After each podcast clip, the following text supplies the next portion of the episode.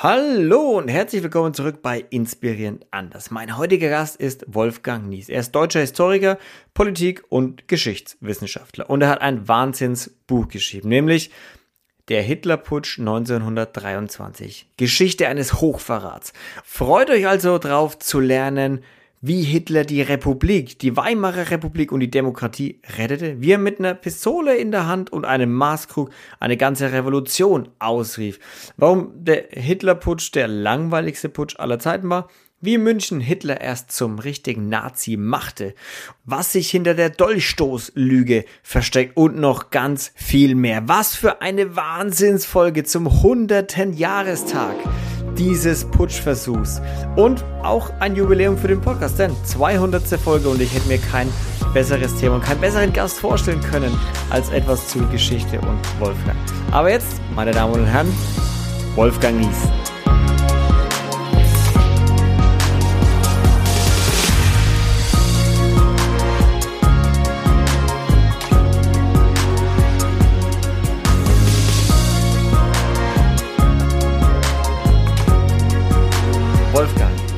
Erzähl doch mal den Leuten so ganz grob, mal mal ganz kurz, kurz ein Bild vor 100 Jahren, am 8. November 1923. Ganz kurz, dass sich die Leute vorstellen können, wo steht Deutschland gerade? Wie sieht's da aus? Wie ist die Stimmung in der Bevölkerung? Vielleicht auch gerade in Bayern so ein bisschen, damit die Leute sich auskennen. Mhm.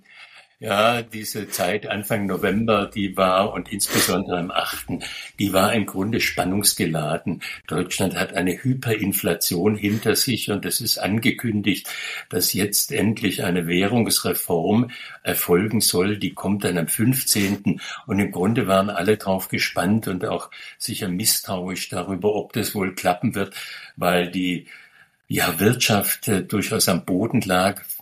Das sind die Verhältnisse, die wir heutzutage haben. Ähm, Gold dagegen, gegen das, was wir vor 100 Jahren hatten.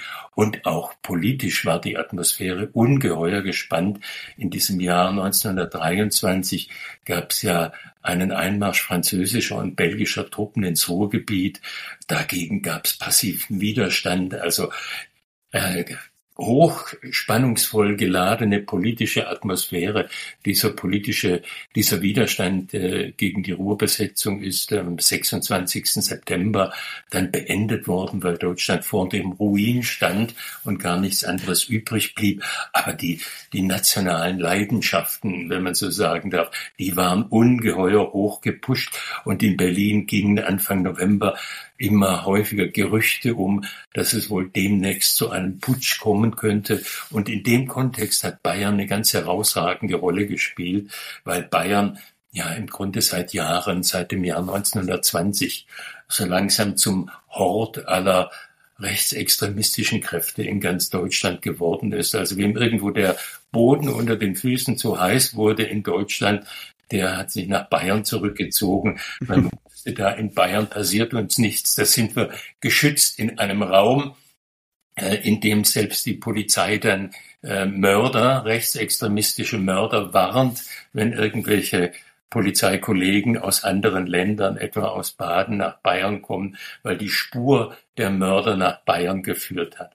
Also das ist so die Stimmung hoch aufgeladen, politisch und wirtschaftlich aufgeladen an diesem 8. November 23, heute vor 100 Jahren. Ja, spannend auch, wenn man sich vorstellt, dass wie sehr sich ein Land verändern kann innerhalb von 100 Jahren. Das ist ja, also wenn man es wenn man es hochrechnet, ich gehe mal davon aus, ein, ein Mensch lebt irgendwie 100 Jahre, ist natürlich ein bisschen viel, aber... Den einen oder anderen gibt's ja. Den einen oder anderen gibt's ja. aber generell ist es ja ein Menschenleben, so 100 Jahre und wie krass sich alles verändert hat. Aber lass uns da nochmal reingehen. Also was ist, welche Rolle hat auch Adolf Hitler da gespielt? Also wie hat, in, in welcher Position war er da vielleicht auch gerade an dem, in der Zeit momentan? Der Hitler kam 1919 aus dem Krieg wieder zurück nach München, war 1913 aus Österreich nach München, nach Bayern gekommen und hat dann während des Ersten Weltkriegs äh, in der bayerischen, im bayerischen Heer gedient, in Anführungszeichen. Ähm, Und er war 19 zurückgekommen und hat eigentlich die ganzen Jahre danach, ab ähm, Frühjahr 1920, in dieser kleinen Arbeiterpartei, deutschen Arbeiterpartei äh, in München nach und nach Fuß gefasst ist zu einem der ganz herausragenden, zu dem ganz herausragenden Redner dieser kleinen rechtsextremistischen Splittergruppe geworden und hat äh, ja durchaus Eingang gefunden in die noble Münchner Gesellschaft. Manche renommierte Familien haben ihn unterstützt, äh, Becksteins beispielsweise oder Hanfstengels, also renommierte, auch kulturelle interessierte Familien haben ihn unterstützt und so ist dieser Hitler nach und nach auch als glänzender Volksredner zu einem Faktor in der bayerischen Politik geworden, also so zu einem, den man durchaus in München ernst nehmen musste und der zugleich als Exot galt, wenn er dann mit Pistole mhm. und Reitpeitsche in so einen bürgerlichen Salon kam zum Kaffee trinken. wenn man sich das heute vorstellt, äh, es sind exotische Bilder, die man da vor Augen hat, aber äh, er war so ein Faktor der bayerischen Politik und auf die müssten wir eigentlich ein bisschen genauer eingehen, wenn wir dann auf seine Position kommen wollen. Mhm auf dem 8. November äh, vor 100 Jahren jetzt also liegt. Weil diese, ich habe vorhin schon angedeutet, diese dieser passive Widerstand im Ruhrgebiet, der wurde im September aufgegeben, am 26. Da hatte sich in Berlin äh, dann eine große Koalition zusammengefunden, weil das natürlich eine hoch umstrittene Angelegenheit war, damals aufzugeben und im Grunde zu kapitulieren mhm. vor der französischen Besatzungsmacht. Große Koalition in Berlin, Gustav Stresemann, Reichskanzler, äh, und die geht, äh, erklären dann, wir beenden den passiven Widerstand, nachdem sie sich mit allen Ministerpräsidenten vorher abgesprochen hatten, auch mit dem Bayerischen. Aber Bayern nutzt dann die Gelegenheit zu sagen, und jetzt wollen wir es wissen. Und äh, sie erklären am 26. September den Ausnahmezustand. Und äh, ernennen dann Gustav Ritter von Kahr äh, zum Generalstaatskommissar. Der war schon mal Ministerpräsident gewesen 1920, 21 und hat sich in der Zeit profiliert als ja wirklich glühender Antisemit, auch als Nationalist profiliert damals, war Monarchist und der wird nun also zum Generalstaatskommissar gemacht, zu einem Mann, der über diktatorische Vollmachten verfügt dann im Freistaat.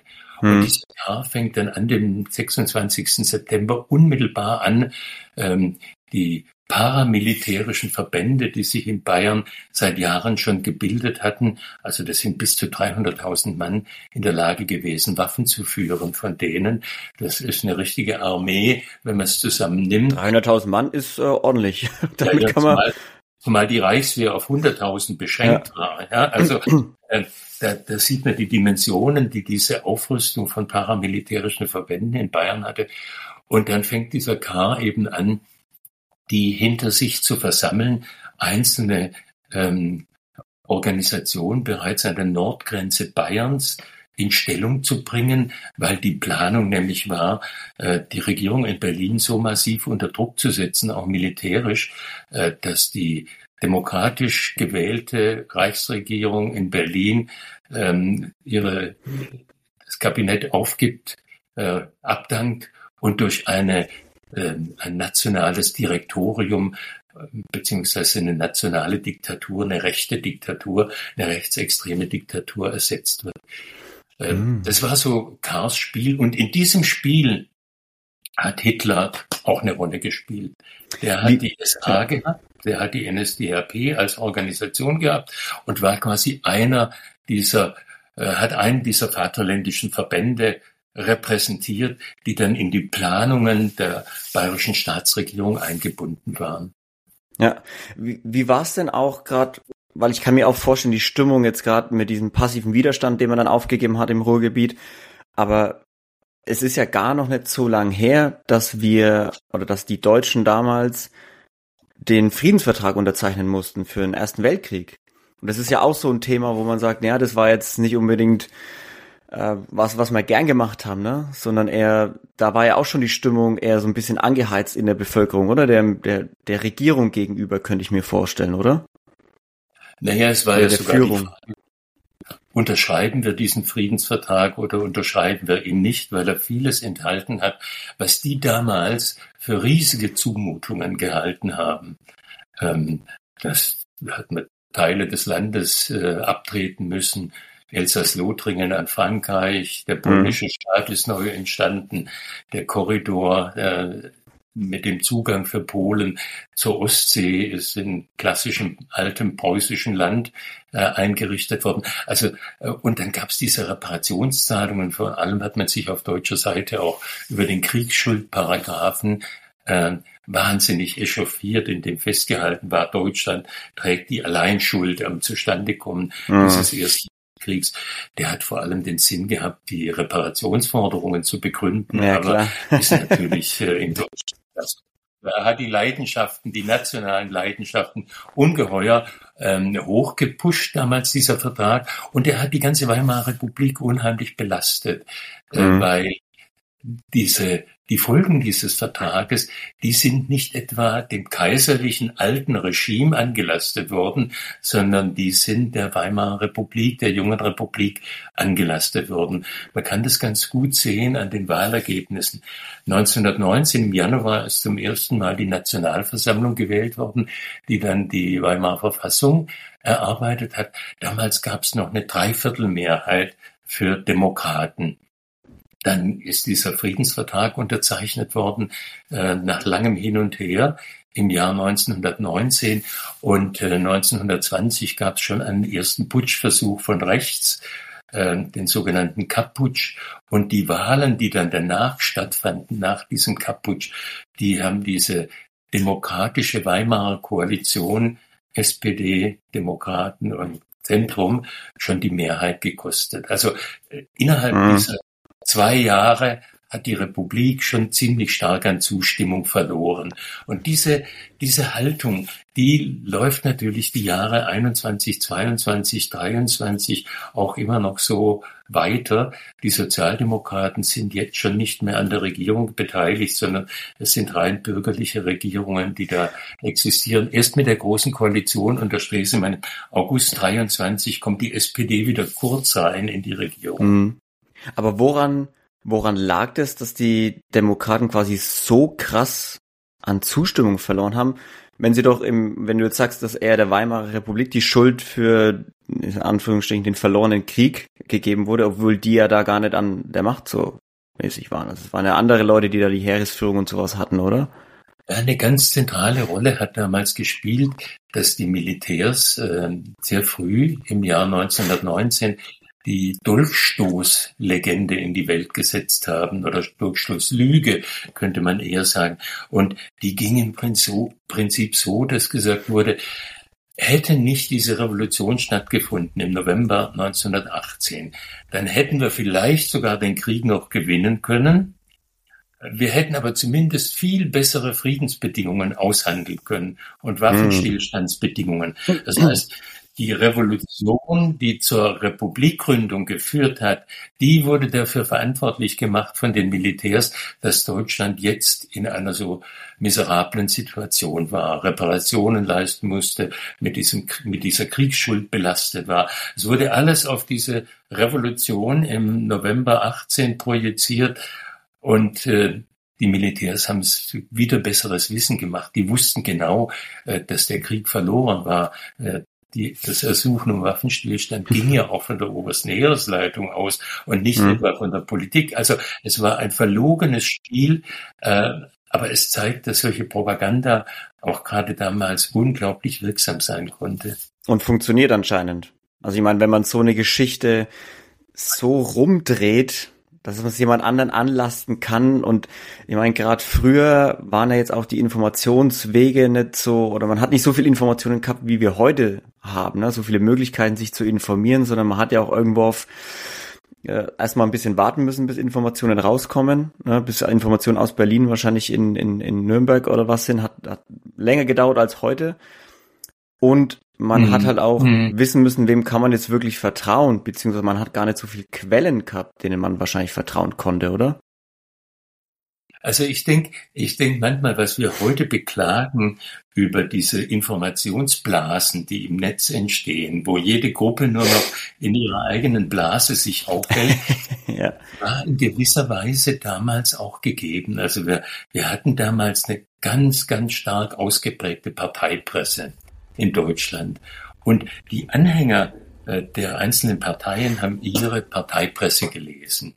Es gab nichts öffentlich-rechtliches, wie wir es jetzt seit Gründung der Bundesrepublik haben, also im Grunde eine Institution, die äh, von ihrem Auftrag her verpflichtet wird, überparteilich zu berichten und überparteilich die Dinge anzuschauen.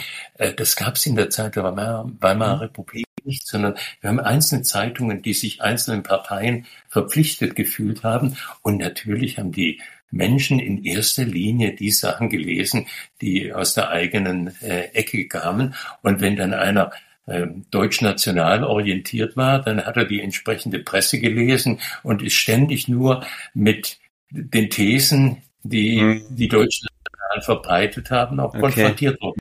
Und so funktioniert es. Also damals im Grunde ja. wie heute, wie wir es heute im Netz Hat sich nicht geändert. beklagen. Ja. So Confirmation Bias würde man An jetzt sagen. An der Stelle also wir, wir haben insofern einen Vorteil, als wir noch die öffentlich-rechtlichen Systeme haben, also in erster Linie Hörfunk, Fernsehen und als die Presselandschaft sich natürlich auch verändert hat. Die mhm. Presse heute in der Bundesrepublik lässt auch eine gewisse Orientierung erkennen, klar, aber Parteipresse in der Weimarer Republik war viel strenger auf Parteilinie, als das heute für Zeitungen gilt.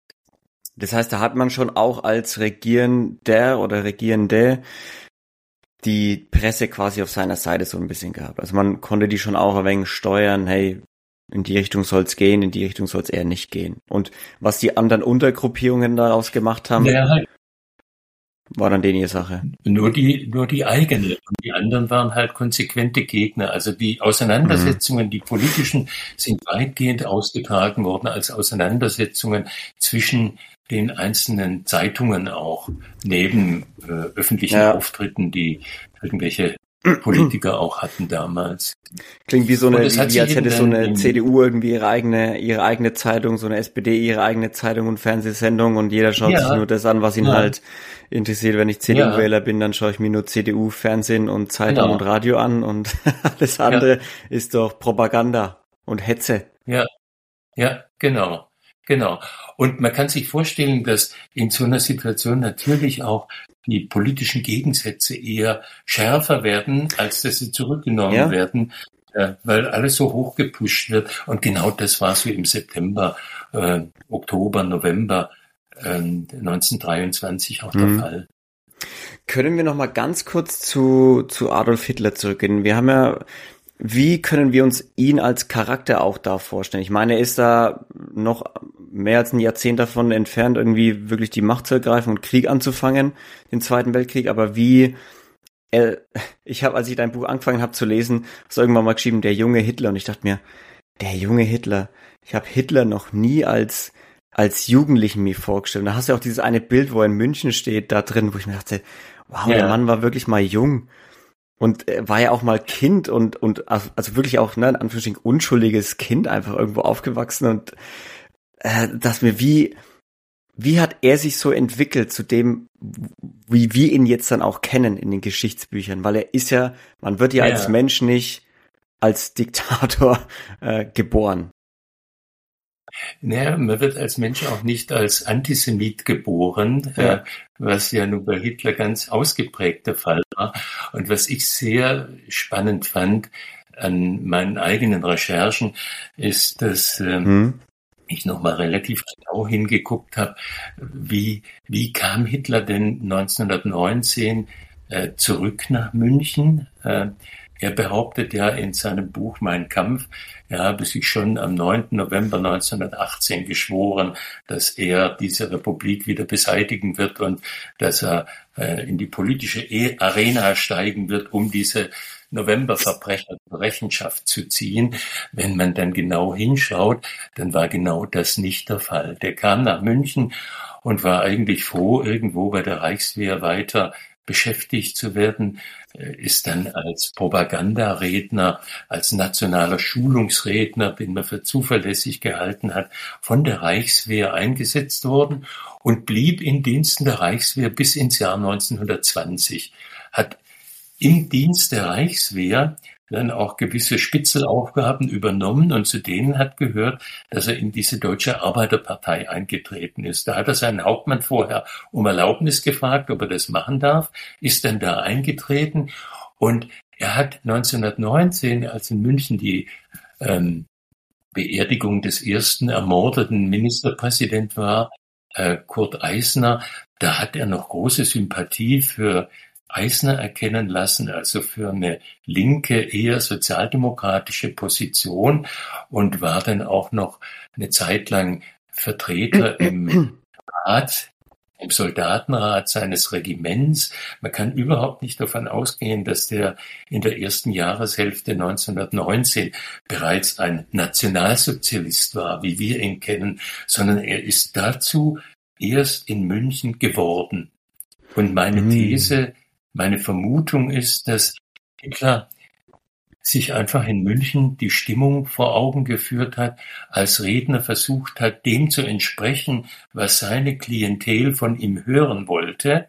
Er hat bestimmte Dispositionen mitgebracht, aber er ist im Grunde zu dem geworden, als was wir ihn kennen in München und nicht hm. etwa schon aus Wien oder aus Linz gekommen als fertiger Nationalsozialist, sondern das ist ja, ja in München gewesen. Insofern sagt natürlich seine Entwicklung eine Menge auch aus über die Stimmung in der Stadt München zu der damaligen Zeit vor 100 Jahren. Voll. Kann man sich heute das auch sehr antisemitische Stimmung anscheinend gewesen, ne?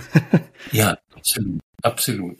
Also auch der K., der da, der da ähm, Generalstaatskommissar wird, der weist dann im Oktober 50 jüdische Familien aus München aus äh, und schickt die nach Osteuropa zurück, Familien, die zum Teil jahrzehntelang schon in München leben, äh, wunderbar integriert waren, äh, zum Teil erfolgreiche Geschäftsleute waren, die werden von heute auf morgen angewiesen, sie mögen doch bitte Bayern verlassen weil sie Ostjuden sind und äh, in Bayern nichts mehr verloren haben. Also völlig, völlig äh, groteske Situation eigentlich.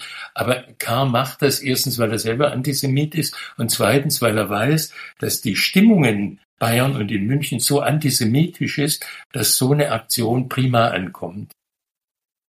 Das heißt, egal was du machst, grundsätzlich die Stimmung ist erstmal, sobald du irgendwas Antisemitisches raushaust, sobald du irgendwas auf der Bühne äh, sagst, was äh, gegen Juden oder irgendwen geht, kriegst erstmal Applaus dafür. So nach dem Motto muss man es sich war, die Stimmung vielleicht vorstellen.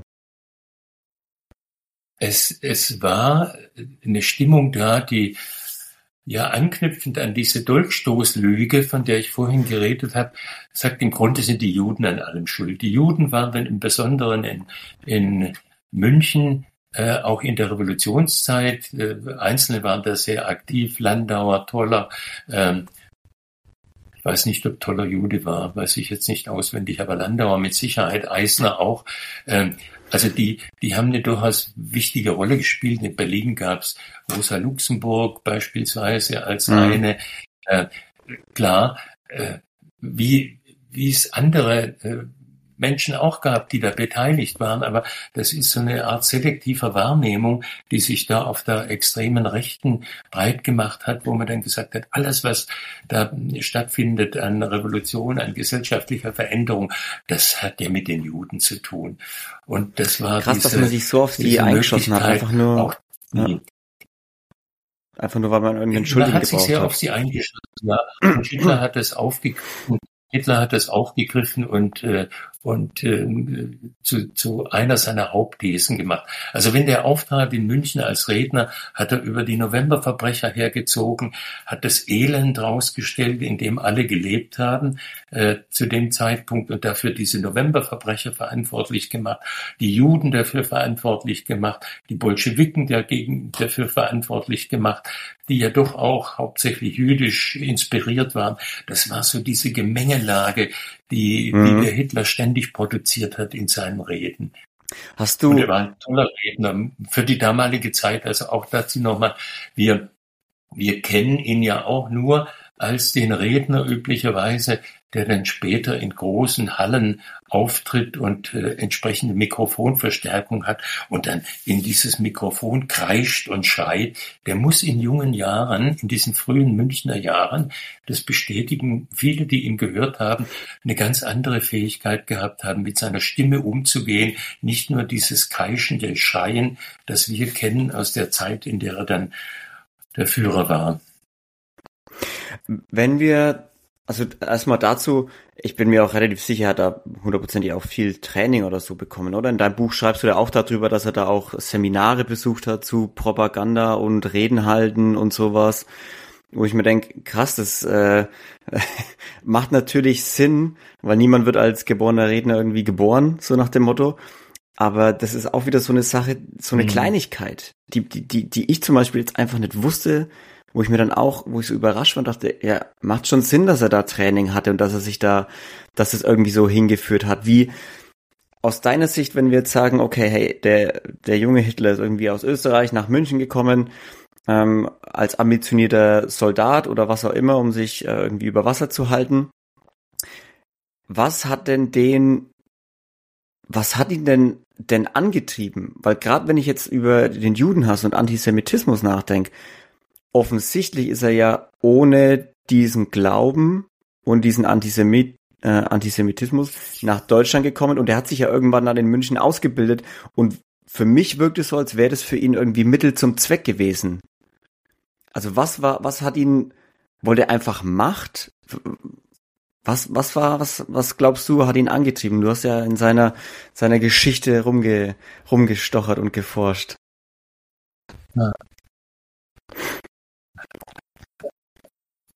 Ich vermute, dass man es gar nicht auf einen einzigen Antrieb reduzieren kann. Ähm, Macht, was du gerade angesprochen hast, hat sicher eine wesentliche Rolle gespielt dabei. Er hat schon innerhalb dieser Deutschen Arbeiterpartei, nachdem er gemerkt hat, welche Macht ihm dadurch praktisch zugefallen ist, dass er der beste Redner der Partei war, hat er diese Macht hemmungslos ausgenutzt, um mhm. sich dann auch innerhalb dieser Partei durchzusetzen gegen andere, hat andere aus dem Vorstand gedrängt, äh, sich selber äh, reingedrängt. Äh, es gab sogar eine Situation, wo die Partei jemand anders eingeladen hatte als Redner, der ihm theoretisch hätte gefährlich werden können, weil er auch ein guter Volksredner war.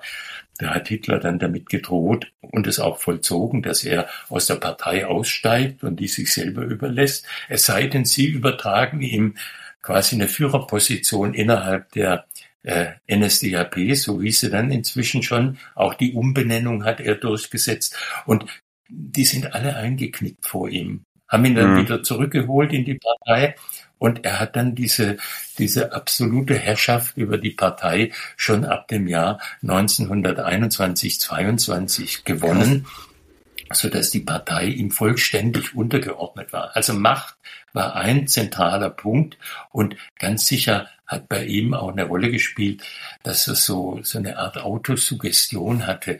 Er war nicht 1919 schon Nationalsozialist, aber als er dann sich diesem nationalen Denken immer mehr angenähert hatte, äh, war er sicher auch davon überzeugt, dass das das Richtige ist und wollte dann mhm. was erreichen und in dem Sinne auch was erreichen, dass er sagt, Deutschland muss wieder groß werden, dieses ähm, Deutschland muss aus dieser geknechteten, versklavten Rolle raus und einen Wiederaufstieg schaffen. Also dieses solche politischen Ziele hat er schon durchaus auch verfolgt, neben dem reinen Erobern von Macht.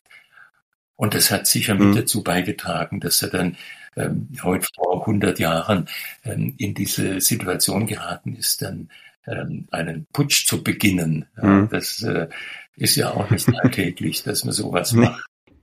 Nee, weil du, äh, ich denke mir halt auch bei einem Putsch, das setzt ja auch relativ viel aufs Spiel.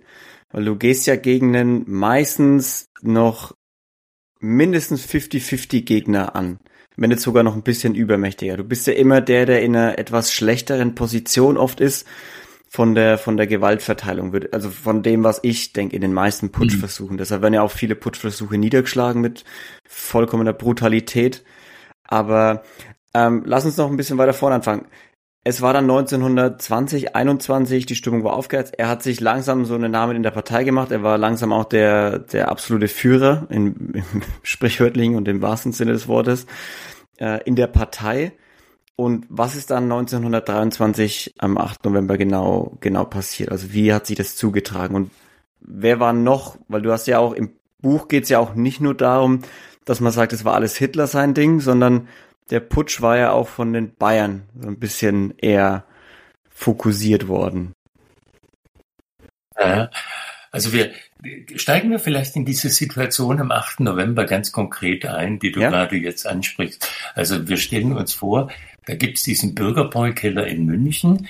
Das ist nicht so ein Keller, wie, wie wir uns das heute als Bierkeller vorstellen, sondern da haben 2000 Leute Platz in diesem Bürgerbräukeller. Wow. Und das ist ein renommiertes Lokal, in das dann auch die bessere Gesellschaft Münchens geht. Und da wird dann für den Abend 20 Uhr zu einer ähm, Versammlung eingeladen, bei der dieser Gustav Ritter von Kahr, der Generalstaatskommissar, reden wird und sein Programm für die Zukunft Bayerns und Deutschlands verkünden will.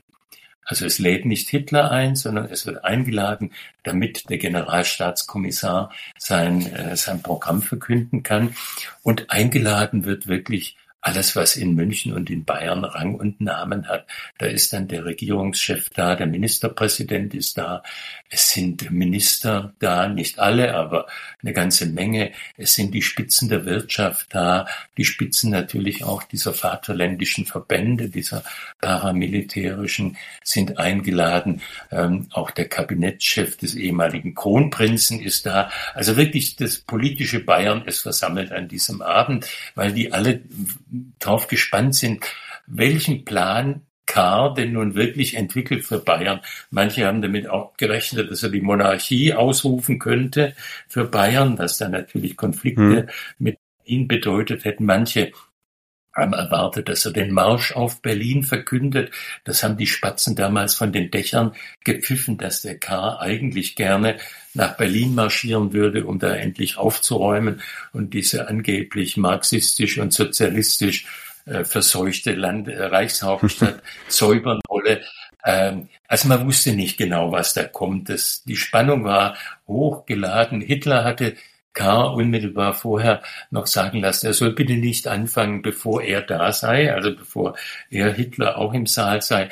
K. sagt dann, äh, fängt so an, wie er anfangen wollte zeitlich und sagt, da findet sich schon noch ein Plätzchen und dann fängt er seine Rede an zu halten und plötzlich mitten in dieser Rede äh, werden dann die Saaltüren aufgerissen und dann wird ein Maschinengewehr reingeschoben und ein Trupp bewaffneter äh, dringt ein in diesen Saal, Hitler mitten drunter oder vorne draus, äh, Bierkrug in der einen Hand, äh, Pistole in der anderen und brüllt, äh, soeben ist die nationale Revolution ausgebrochen.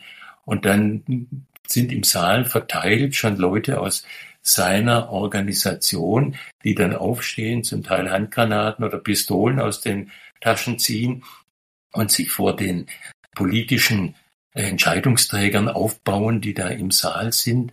Oh, Hitler schreit dann durch die Gegend, äh, der Saal sei von 600 Schwerbewaffneten umstellt, keiner dürfe den Saal verlassen und wenn nicht augenblicklich Ruhe einkehrt, dann lasse er Maschinengewehr auf die Tribüne stellen und äh, äh, droht damit einfach auch zu schießen. Also dann, dann ist Ruhe und was dann passiert ist, äh, auf den ersten Blick äh, total erstaunlich.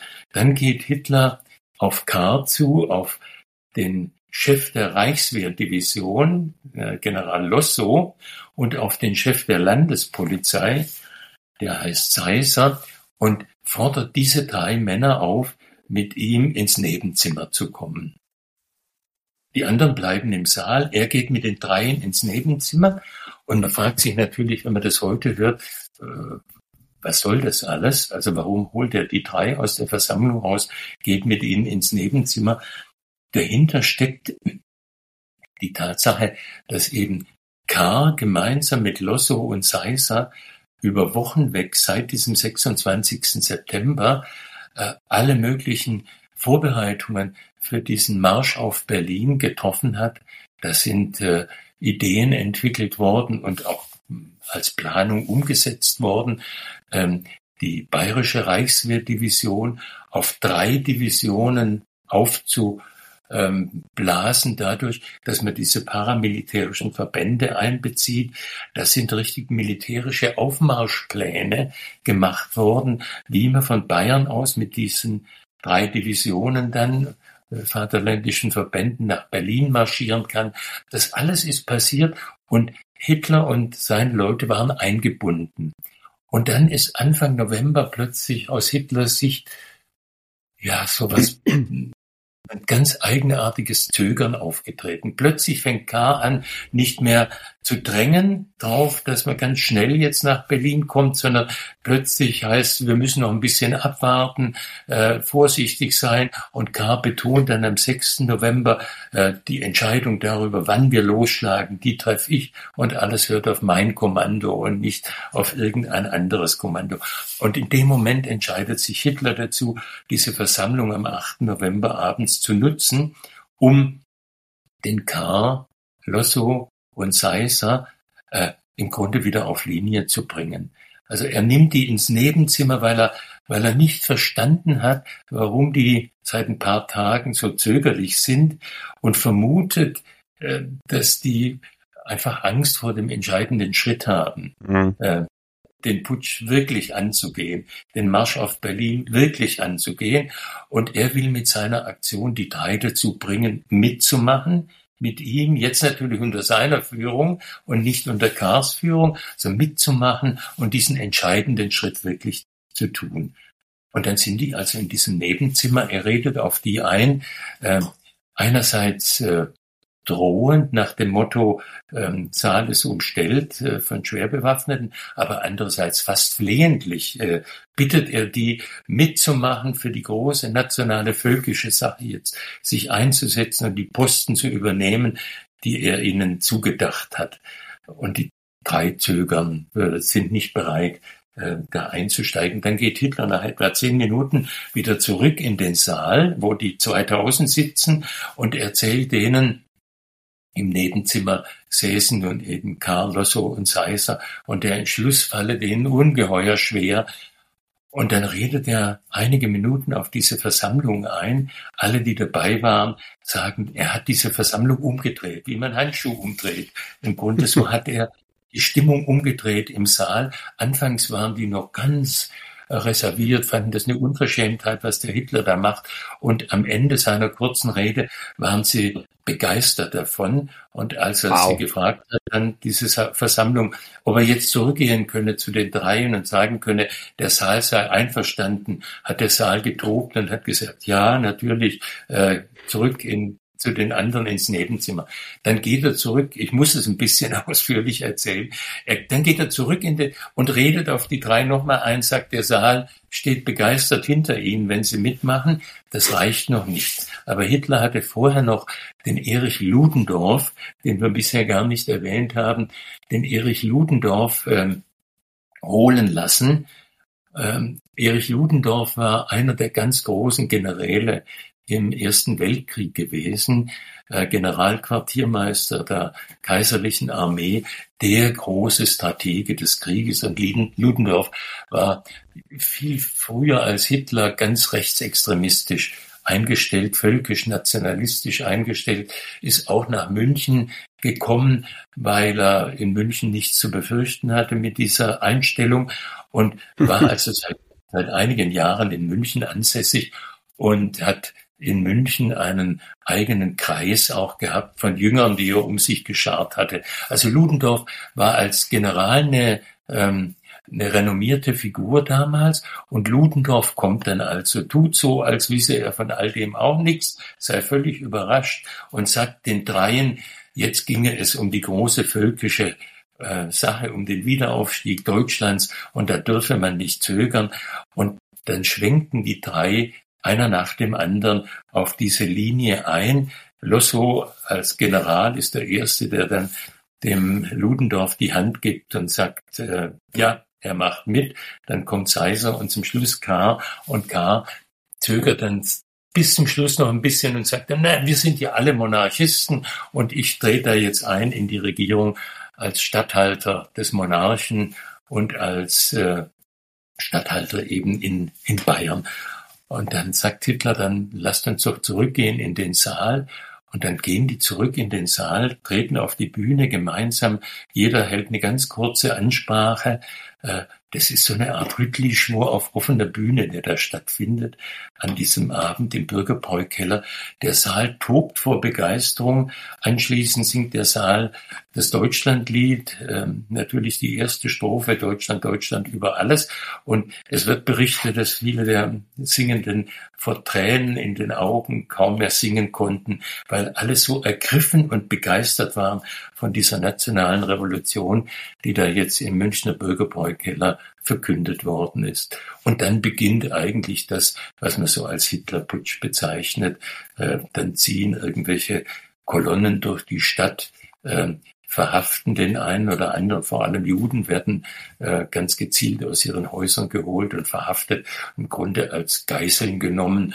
Äh, und äh, die drei, Carlos und Seiser, werden dann irgendwann mal von Ludendorff aus dem Bürgerkeller, Bürgerbräukeller entlassen. Müsste so um halb elf etwa gewesen sein am Abend, wo der sagt, wir haben jetzt hier nichts mehr zu tun, Sie können heimgehen. Hitler ist zu dem Zeitpunkt mit anderen in einer Kaserne, wo es ein bisschen Schwierigkeiten gab, als die Putschisten kamen und die Reichswehrkaserne übernehmen wollten.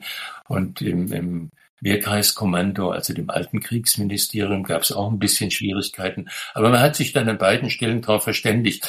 Man, über, man übernimmt jetzt nicht die Kaserne von Seiten der Putschisten, sondern beide stehen nebeneinander, Reichswehr und, und äh, Kampfverbände Hitlers mhm. stehen gemeinsam da und vertragen sich irgendwie, äh, bekämpfen sich jedenfalls nicht. Also Hitler war nicht da, Ludendorff lässt dann die drei gehen und man hat den Eindruck, jetzt nimmt dieser Putsch so seinen, seinen Gang, äh, seinen schrecklichen Gang. Wahnsinn. Es ist, äh, es ist, was für eine Story. Die habe ich, äh, bevor ich dein Buch äh, angefangen habe zu lesen und darauf es aufmerksam wurde, habe ich noch nie von dieser Geschichte gehört, dass äh, da auch überhaupt auch Bayern oder Münchner mit involviert waren in diesen ganzen, in diesen ganzen Putsch, weil man ja doch meistens davon ausgeht, ja, das, das hat ja der Hitler alles alleine gemacht mit seiner NSDAP. Aber natürlich, natürlich geht's nie alleine von einem Mann aus. Man braucht immer Unterstützung, egal was man, ob man gute Sachen macht oder schlechte. Und da hätte man natürlich auch drauf kommen können. Aber was für eine unfassbare Geschichte. Meinst du, das war nee. von Hitler, von, meinst du, das war durchdacht, diesen Abend genau dafür zu nutzen und ihn so ablaufen zu lassen? Also hat er das quasi geplant, als sie angefangen haben zu zögern und gesagt, okay, komm, die Gelegenheit nutze ich und es wird genau so ablaufen und ich krieg die rum. Also dieses Zögern bei denen fängt am 4. November an. Äh, und der eigentliche Hintergrund für dieses Zögern ist, dass der Seiser, der Polizeichef, am 3. November in Berlin war und in, am 3. November in Berlin mit dem Chef der Reichswehr gesprochen hat, dem General von Seegt, aber auch mit anderen wichtigen Funktionsträgern dieser extremen Rechten in Berlin. Und es ging eigentlich bei diesen Gesprächen vor allem um die Frage, ähm, wie wird Berlin reagieren, wenn von Bayern aus irgendwas passiert? Beziehungsweise könnten nicht die Berliner den eigentlichen Anstoß geben und Bayern kommt dann nur unterstützend dazu? Also man hat so strategische Fragen besprochen und auch taktische Fragen besprochen. Und dabei ist deutlich geworden, dass der Segt, der Reichswehrchef, sagte, ähm, lieber noch ein bisschen warten, zum einen und zum anderen, ähm, man solle doch besser eine Lösung versuchen, die Regierung abzusetzen, indem er den Reichspräsidenten, das war Friedrich Ebert damals, mit einbezieht und im Grunde so eine pseudolegale Machtübernahme hinkriegen, indem der Reichspräsident mit einsteigt und quasi seine Regierung äh, entlässt und stattdessen dann die ähm, Diktatoren von der politischen Rechten einsetzt. Das wäre dem Seg lieber gewesen, weil der eben keinen reinen Putsch wollte. Und mit diesen Informationen kam der Seiser zurück nach München. der Segt hat an dem K. extra noch einen persönlichen Brief geschrieben, der am 5. November in München äh, übergeben wurde, wo er ihm sagt, wir stimmen völlig überein in den Zielen, die wir verfolgen. Wir wollen diesen Parlamentarismus, diese Demokratie beseitigen. Das wollen wir beide. Aber wir sind noch nicht ganz so weit. Er mhm. hat ihn also versichert, ich bin ganz bei dir, lieber K., aber wir müssen ein bisschen anders machen, als ihr es gerade im Moment noch vorhabt.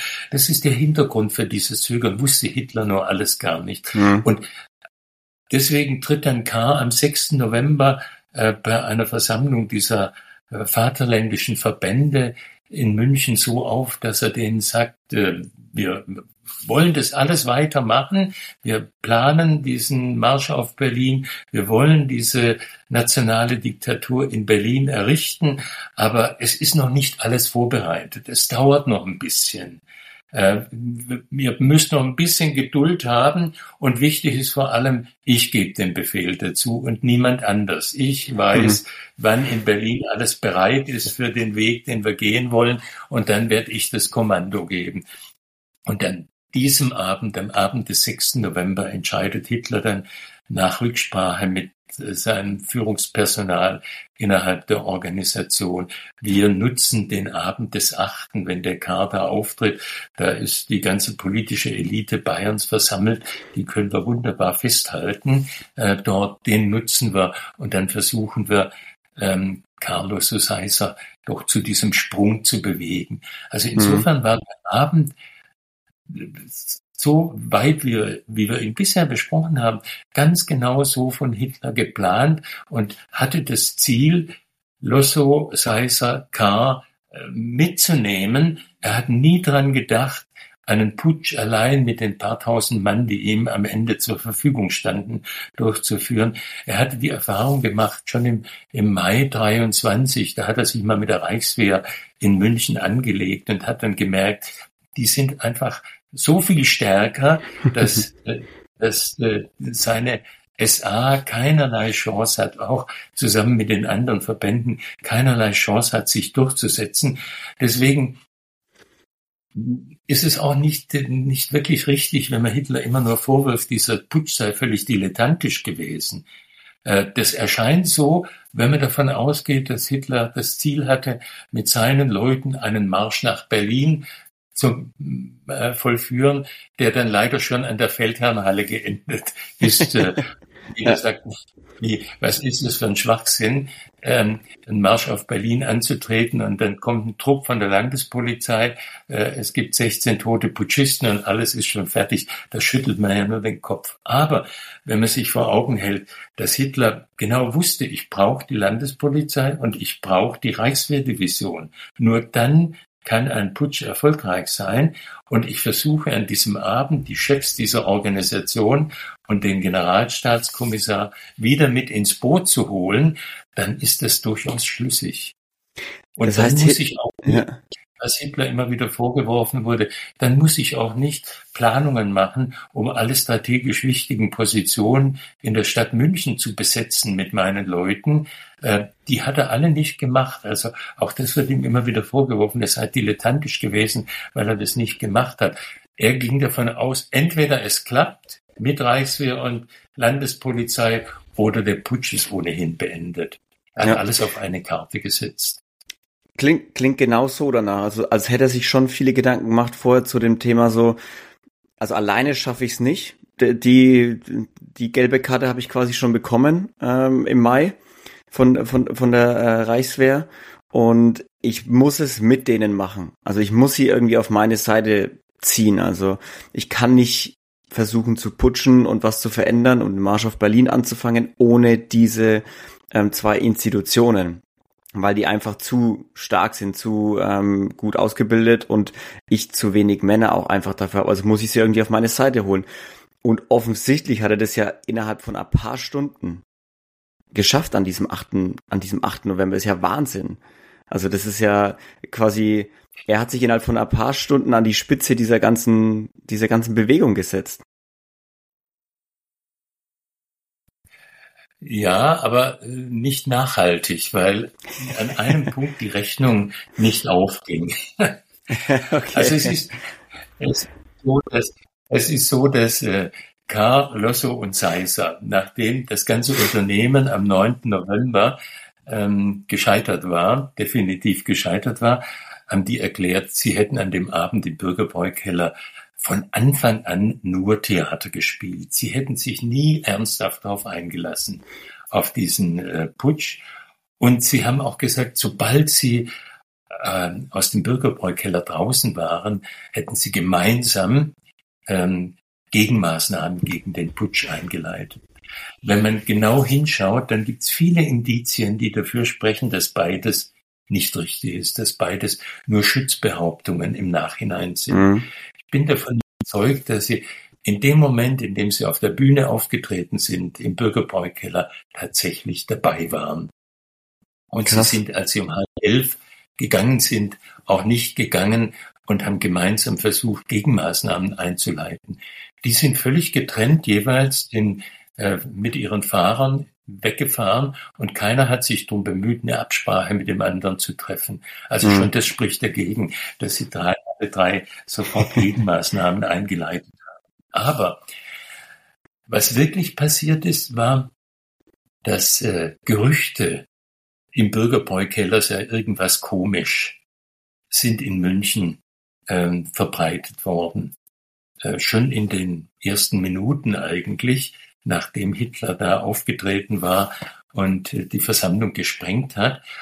Und es gab Alarmpläne der bayerischen Reichswehr für solche Fälle.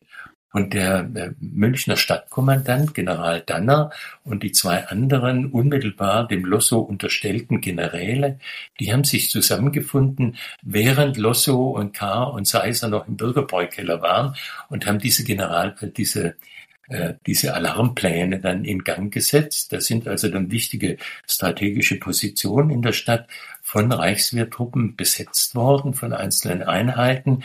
Und äh, die drei hatten auch schon in Nürnberg die Reichswehr verständigt, dass Truppen aus Nürnberg nach München kommen sollten. Also da war alles in die Wege geleitet, um einen eventuell stattfindenden Putschversuch niederzuschlagen. Gleich und nun kommt also Losso, nachdem er da rauskommt aus dem Bürgerbräukeller, kommt er ähm, in die Kommandantur und wird von den Dreien sinngemäß empfangen mit, äh, das war doch alles nur Theater, das ist doch nicht ernst gemeint, was da stattgefunden hat im Bürgerbräukeller.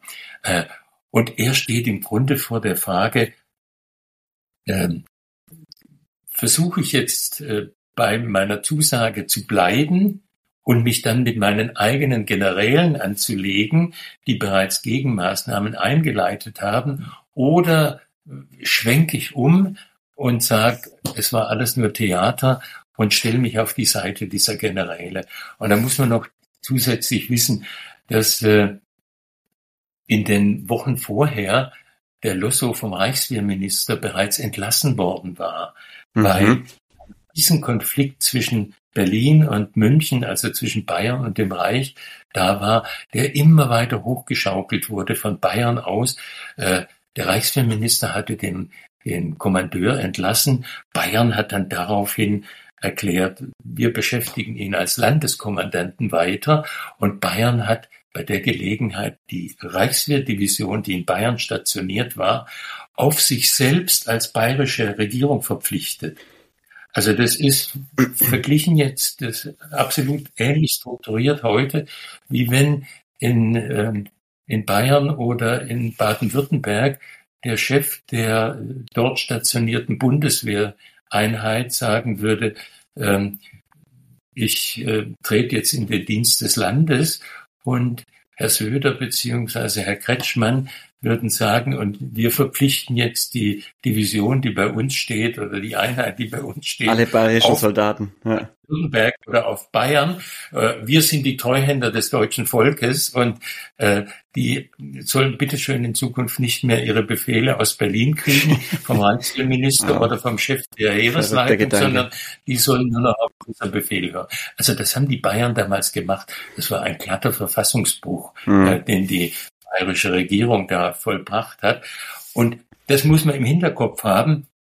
Einer dieser drei Generäle, den Lossow dann am Abend des 8. November gegenübersteht, ist schon als sein Nachfolger eingesetzt worden vom Reichswehrminister. Bloß Bayern hat es nicht anerkannt.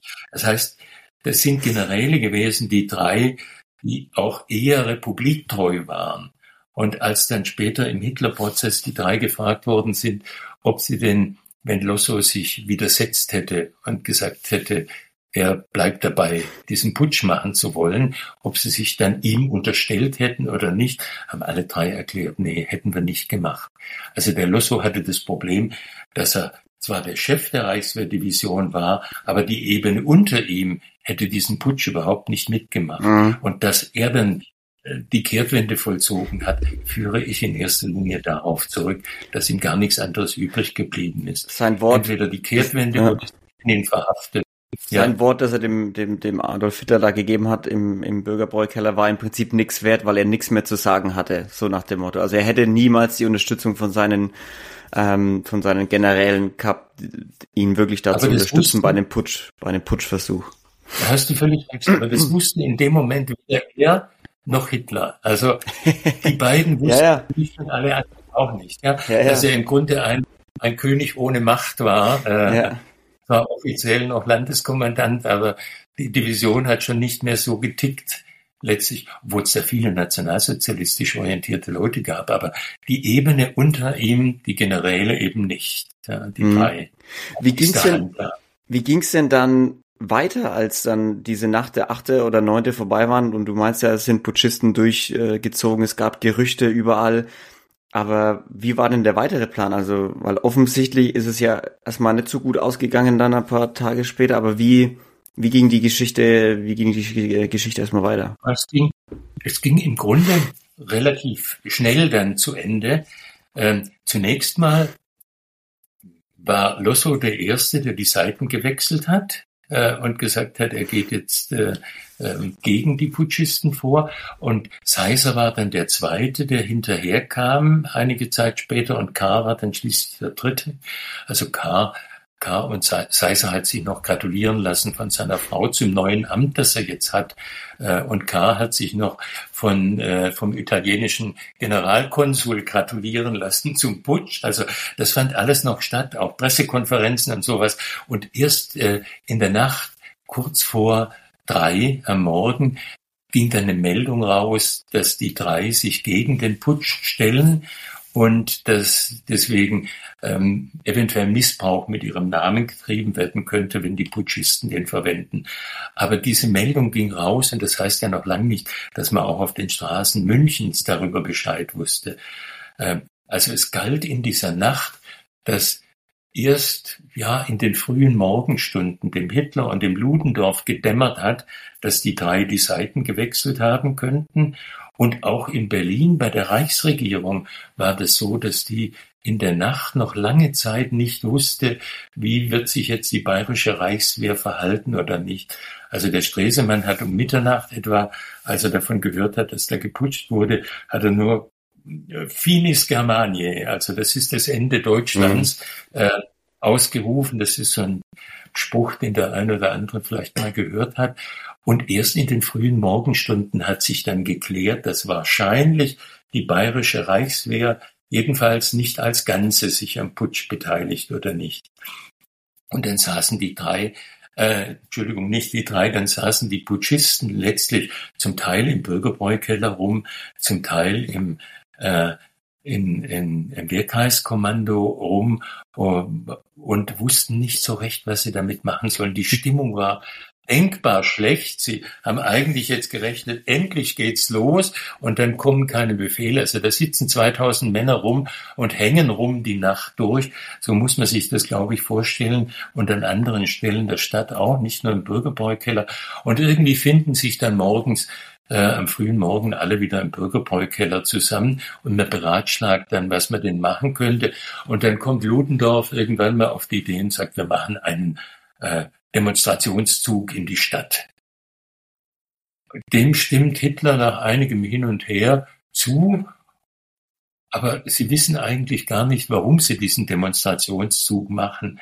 Ein Effekt war sicher, dass die Männer nicht rumhocken, sondern was zu tun haben äh, und in Bewegung sind. Das ist immer noch schöner, äh, in Bewegung zu sein, als ganz tatenlos im Bierkeller rumzusitzen. Aber vor allem für eine Putschbewegung.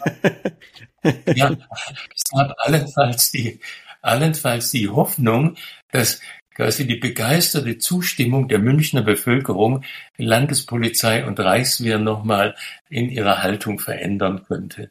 Allenfalls das. Und dann sind die also, ja, kurz vor zwölf haben sie sich aufgestellt vor dem Bürgerbräukeller Rosenheimer Straße in München.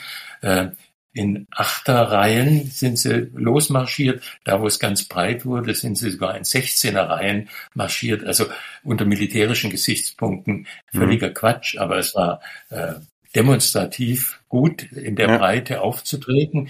Und dann sind sie runtermarschiert an die Isar. Auf der Isarbrücke gab es eine erste ähm, Sperre der Landespolizei, die haben sie einfach durchbrochen, sind weitermarschiert und dann ging es auf den Marienplatz, also mitten rein ins Zentrum der Stadt. Da waren begeisterte Anhänger. Da gibt's Bilder, der ganze Marienplatz ist voll mit Leuten. Das sind nicht nur die Putschisten, die marschieren, denn, sondern da ist auch Münchner Bevölkerung, die jubelt und dabei ist. Und dann kommt äh, ja, sie, soweit war es klar. Wir reden, gehen in die Stadt, aber was dann passiert, war auch nicht klar gewesen. Und dann kommt Ludendorff plötzlich auf die Idee, ach, wir marschieren jetzt Richtung Norden äh, zum, zum äh, Wehrkreiskommando, wo der Röhm mit seinen Leuten sitzt, wo auch andere noch waren, aber wo Röhm sitzt, das ist besetzt durch Putschisten und statten denen einen Besuch ab. Also hm. ganz naiv, lächerlich, Entschuldigung.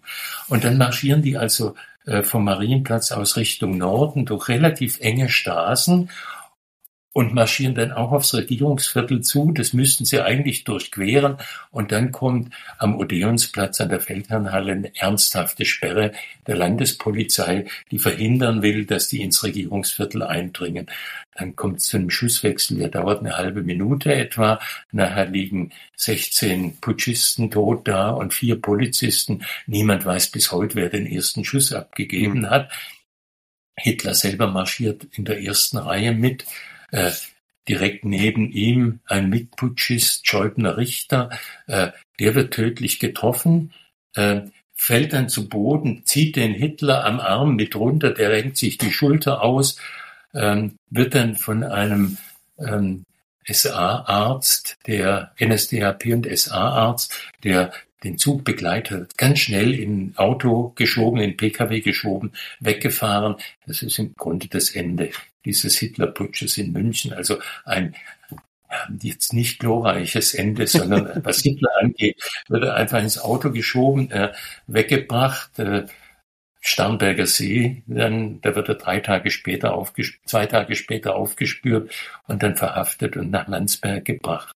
Hm. Aber der ganze Putsch hält in sich zusammen.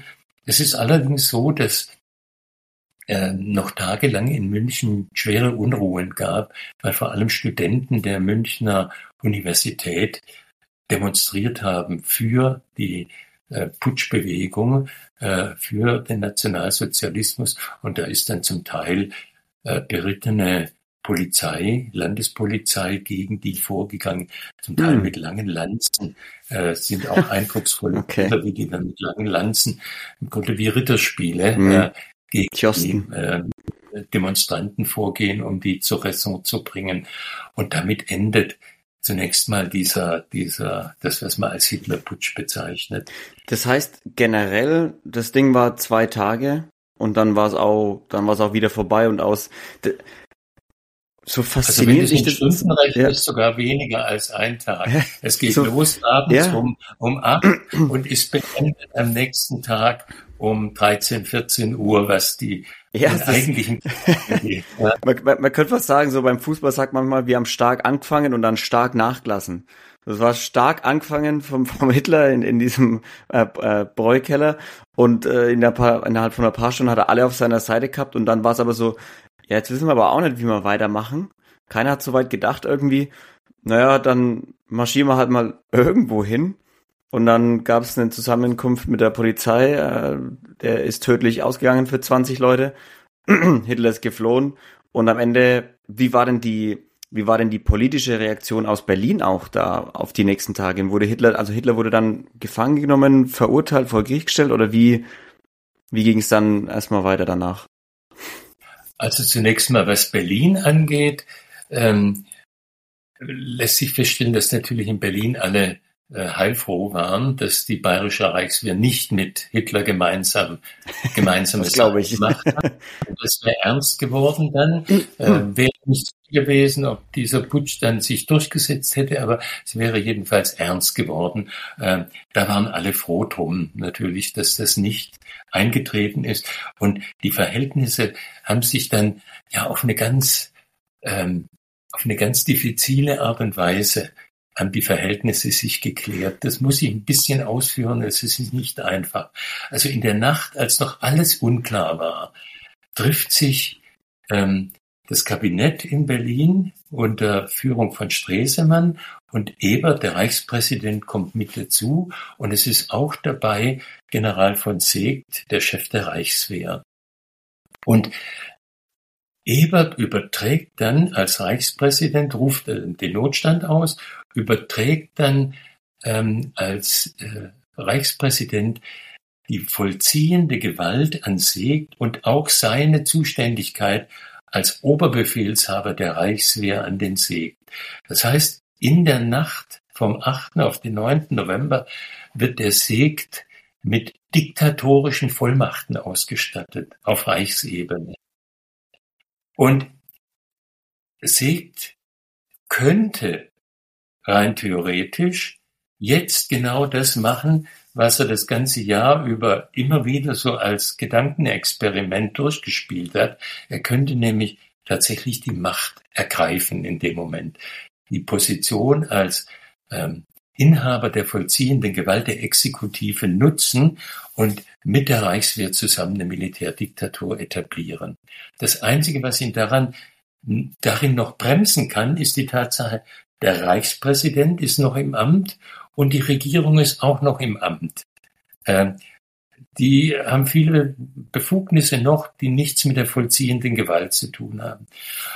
Und dieser, da vollzieht sich dann einige Wochen lang bis in, in den Februar des Jahres 24 rein, vollzieht sich im Grunde eine Auseinandersetzung immer wieder zwischen Segt als Reichswehrchef und quasi Diktator und dem Reichspräsidenten, der ihn immer wieder in Schranken weist, und einzelnen Ministern, die auch auf ihren Kompetenzen bestehen. Und im Verlauf dieser, sagen wir mal, vier Monate muss dann Segt feststellen, dass das mit der Diktatur einfach nicht funktioniert, dass mhm. er nicht zum Diktator taugt und dass die Diktatur auch nicht durchzusetzen ist äh, gegen diese Regierung und gegen diesen Reichspräsidenten vor allem. Und dann stellen sie im Februar fest, ähm, jetzt seien doch wieder geordnete Verhältnisse da und Segt gibt seine ganzen Kompetenzen, die ihm übertragen worden sind, in der Nacht vom 8. auf den 9. November wieder zurück und wir haben dann wieder geordnete Regierungsverhältnisse und ganz normales parlamentarisches System. Das wird üblicherweise nicht groß ausgestellt, aber es ist eigentlich wichtig, weil damit die ganze extreme Rechte auf Reichsebene merkt, äh, mit der Diktatur und dem Putsch ist es nicht ganz so einfach und spielt nicht so mit, hm. wie wir uns das eigentlich vorgestellt haben bei der ganzen Geschichte. In Bayern geht es so weiter, dass der K. zunächst mal noch im Amt bleibt, äh, durchaus auch noch mit dem Gedanken spielt, äh, jetzt einen eigenen Putsch zu machen, den Marsch auf Berlin zu machen. Aber dadurch, dass der Segt in Berlin in dieser Diktatorenposition ist, gerät natürlich alles aus den Fugen. Soll er jetzt den Diktator Segt in Berlin bekämpfen oder nicht. Also die Karten werden durch diese mhm. Ereignisse in der Nacht vom 8. auf den 9. so neu gemischt, dass am Ende alle Diktaturpläne, sowohl die auf Reichsebene als auch die in Bayern, dann letztlich im Sand verlaufen. Insofern markiert dieses Ende des Hitlerputsches wirklich das Ende aller Versuche, die Weimarer Republik durch einen Putsch aus den Angeln zu heben und eine nationale Diktatur einzurichten. Hm. Was nun Hitler angeht, Das heißt aber kurz, das heißt, der, der, der Putsch von Hitler hat im Prinzip verhindert, dass die Weimarer Republik fällt. Das würde ich genau so sagen, ja. Es ist absurd, aber hätte Hitler nicht geputscht, die Wahrscheinlichkeit, wäre die Wahrscheinlichkeit viel, viel größer gewesen, dass die Bayern im Verlauf des November ihre eigenen Pläne noch realisieren äh, und dann vielleicht gemeinsam mit Segt äh, in der Tat der Republik das Ding herausmachen. Ja, absolut. Also er war letztendlich war er kontraproduktiv. Dieser ja. Putsch die eigenen Intentionen angeht. Wie Hitler die Republik rettete. Ja, das ist jetzt ein bisschen übertrieben, also weil, weil er es ja nicht bewusst gemacht hat, aber in der Folge dieser, dieser äh, Aktion, die er da durchgeführt hat, fallen tatsächlich alle anderen Putschpläne in sich zusammen. Mhm. Die Rechte, wenn man dann ein bisschen weiter denkt, die Rechte sagt dann, wir müssen anders vorgehen. Wir dürfen nicht mehr putschen, sondern wir müssen quasi den Gang durch die Institutionen mhm. antreten. Also die Wahl Hindenburgs zum Reichspräsidenten ist der erste und wichtigste Schritt auf diesem Weg durch die Institutionen, um die Republik zu beseitigen letztlich. Aber das ist ein ganz anderes Kapitel ja. jetzt. Was war denn für dich so das größte, die größte Überraschung bei der ganzen Recherche von, von dem Thema? Also ich wusste aus äh, einem früheren Buch, dass da äh, auf der bayerischen Seite Generalstaatskommissariat und Reichswehrdivision auch bayerische Landesregierung, dass da eine Menge Bestrebungen im Gang waren, in Berlin zu einem Regierungswechsel zu kommen, so eine Diktatur einzurichten. Aber es war für mich unglaublich, dann nochmal nachzulesen in, ähm, den Gerichtsprotokollen des Hitlerprozesses äh, und auch nachzulesen in einem Bericht eines in einem Minderheitenbericht eines Untersuchungsausschusses, der dann im Bayerischen Landtag noch eingesetzt worden war, was da alles stattgefunden hatte.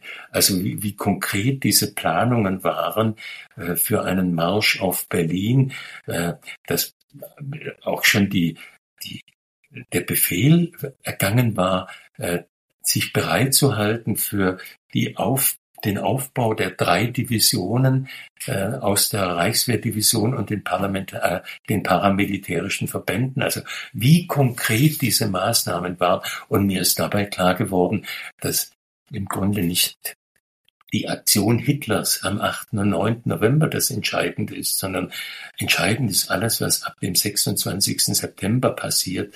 Und das war viel gefährlicher, was die bayerische Machtelite geplant hat, als das, was dann Hitler am Ende, äh, am 8., 9. November in Gang setzen ja. konnte. Und darüber wird bis heute viel zu wenig geredet ja. äh, oder gar nicht geredet.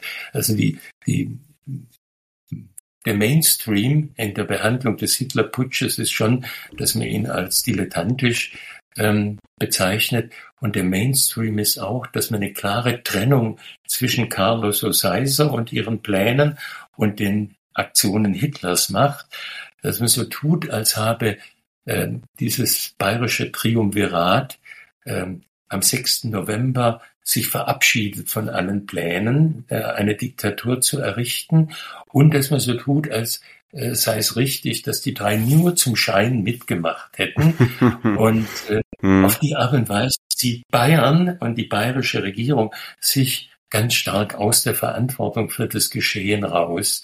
Ähm, und schon der Prozess, schon der Prozess hat im Grunde gezeigt, dass das die große Intention äh, der bayerischen Regierung und des konservativen, meist blauen, völkischen, nationalistischen äh, Flügels in Bayern war, die Verantwortung eben nicht zu übernehmen. Sie haben ganz lang ähm, mit Carlos O'Seiser noch weitergemacht und erst relativ dicht am Prozessbeginn, das war Mitte Februar 24, dann sind die drei zurückgetreten, haben ihre Ämter dann verloren. Der Prozess hätte eigentlich in Leipzig stattfinden müssen, vor dem Staatsgerichtshof zum Schutz der Republik. Ähm, und Bayern hat erklärt, niemals dürfe dieser Prozess außerhalb Bayerns stattfinden. Es sei dem bayerischen Volk nicht zu vermitteln, dass dieser Prozess in Leipzig stattfindet. Er müsse in München stattfinden. Und man hat in München dann das Volksgericht München I ausgesucht, an dem er durchgeführt werden sollte. diese Volksgerichte waren Überbleibsel aus der Revolutionszeit. Das Wichtige war, gegen Urteile der Volksgerichte gab es keine Berufungsinstanz, die waren endgültig. Also mhm. in unserem Rechtsverständnis völlig unmöglich eigentlich, ja. dass du keine Berufung, keine Berufung gehen kannst. Das war vor den Volksgerichten so und Bayern hat allen Druck dieser Welt, zu dem es fähig war, ausgeübt auf die Reichsregierung, dass dieser Prozess in München stattfindet und nicht in Leipzig und vor dem Volksgericht stattfindet. Und dort ähm, hat mir dann einen Richter ausgesucht, der schon in dem Mordprozess gegen den Mörder von Eisner sich als äh, stramm rechtsorientiert äh, erwiesen hatte. Äh, der hat zwei Laienrichter auch noch dazu selber berufen können und äh, es gab noch einen anderen Berufsrichter dabei, also es war so ein relativ kleines Gericht. Und dieser Georg Neidhardt, der Präsident dieses, dieses äh, Gerichts, der hat dann nach einem sehr langen Prozess ein absolut skandalöses Urteil äh, gefällt, was den Prozess angeht, wird üblicherweise gesagt, naja, der habe zugelassen, dass es so ein Propagandaprozess mhm. wurde, in dem Hitler und seine Verteidiger ihre Hasstiraden loswerden können. Das stimmt absolut, hat er zugelassen. Ähm, es ging in dem Prozess wahrscheinlich auch darum, zu verhindern, dass die allzu sehr auspacken, äh, Hitler und seine Mitangeklagten. Ähm, aber das haben die dann trotzdem gemacht. Also im Grunde war aus Perspektive der Angeklagten war die Verteidigung ähm, durchweg darauf angelegt, zu zeigen, K., Losso, Seiser waren doch eigentlich schon mit im Boot die ganze Zeit. Die haben doch dasselbe gemacht äh, und wollten dasselbe machen wie das, was wir machen.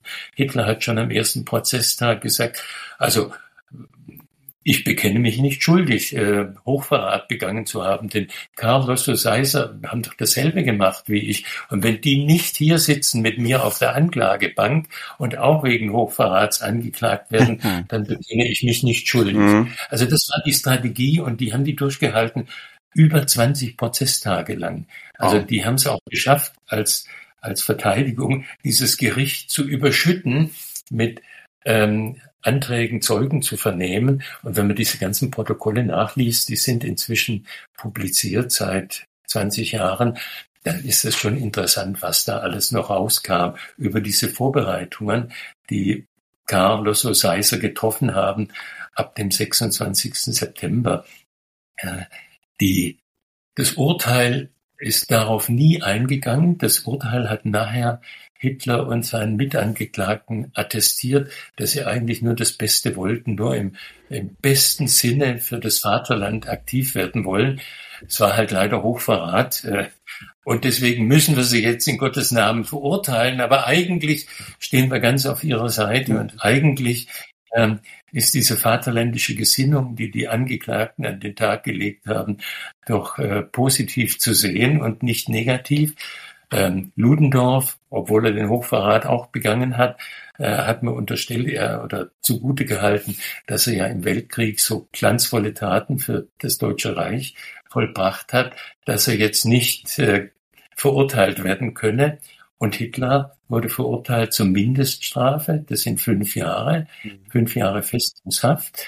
Äh, der Richter hat ihm in Aussicht gestellt, dass er nach relativ kurzer Zeit zur Bewährung entlassen werden kann.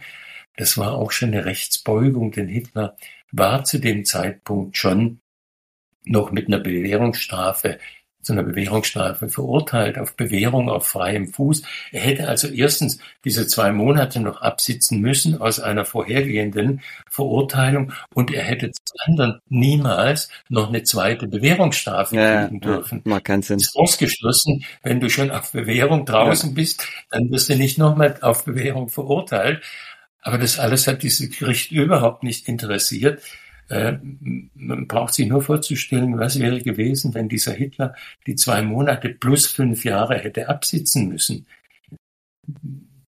Dann wären die, wäre die Geschichte der Weimarer Republik und unsere ganze Weltgeschichte etwas anders verlaufen, schon allein Definitiv. dadurch. Man hätte noch nicht mal ein größeres Strafmaß, ein höheres Strafmaß gebraucht.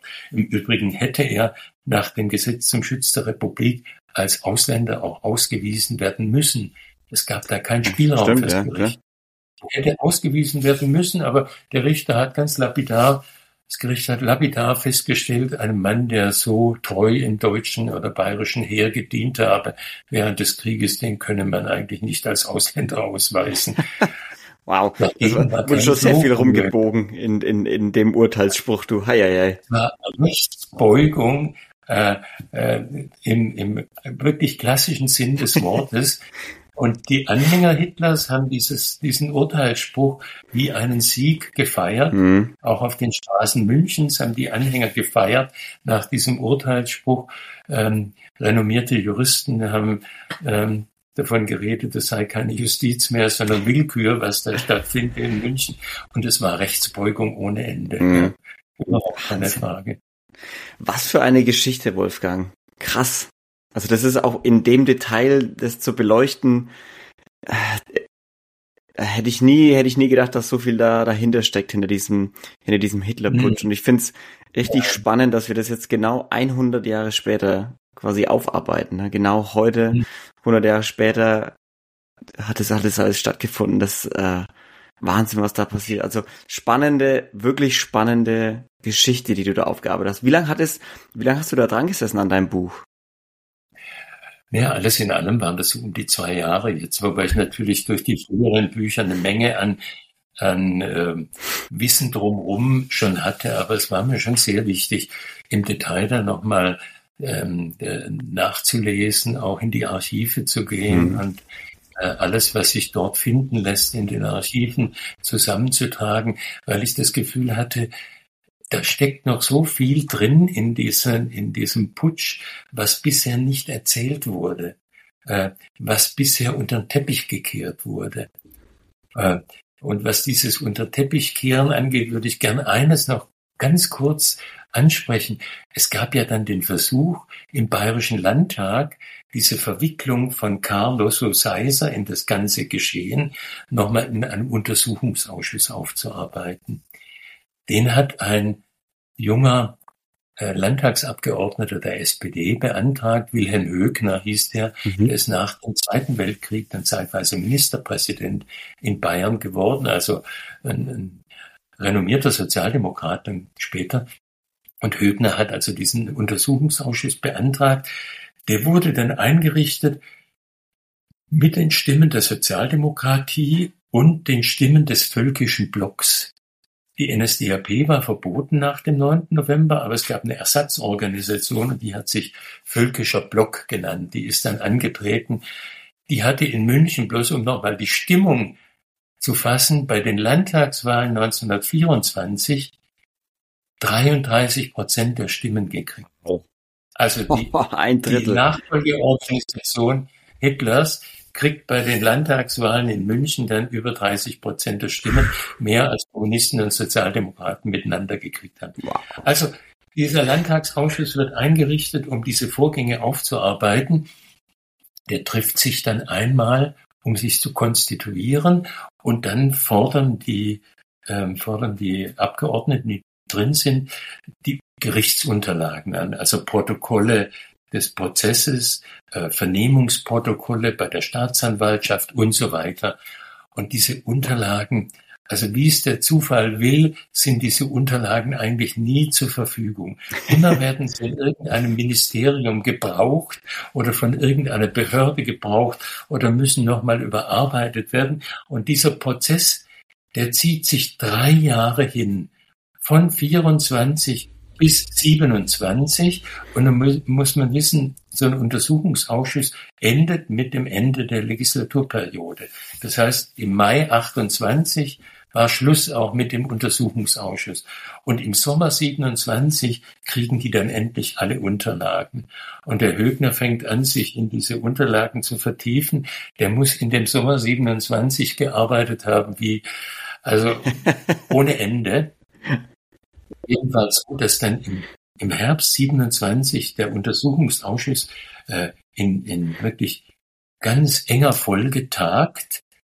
Ähm, man arbeitet zunächst mal die Ereignisse um den Mai rum auf und dann geht's um die Vorgänge ab dem 26. September und da ist dann schon klar, wir werden niemals einen gemeinsamen Bericht dieses Untersuchungsausschusses mhm. kriegen können, weil die politischen Gegensätze viel zu groß sind.